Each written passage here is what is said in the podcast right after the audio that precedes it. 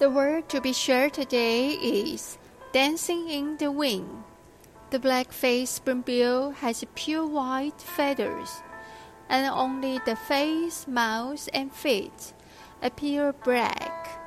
The long flat mouth, like a spoon, is very similar to the pipa in Chinese music instruments.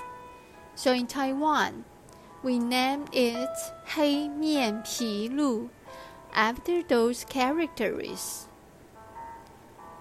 Their posture is very elegant, especially when they are flying in the wind, like a great dancer, a nature artist.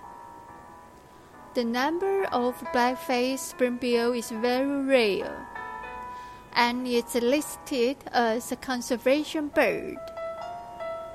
All over the world, Taiwan is the black-faced spoonbill's favorite home during the winter time. That's why we prepare a five-star reserve habitat for the pompous guests who visit us every year. They never miss out.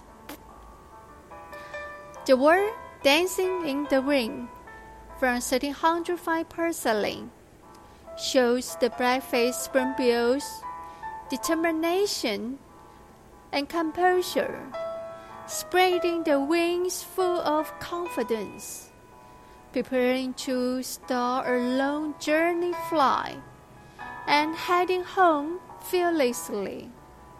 We catch the moment of lifting when it was about to take off. We seem to hear the black-faced spoonbill whispering. Amidst the cloud and fog, I can come and go freely.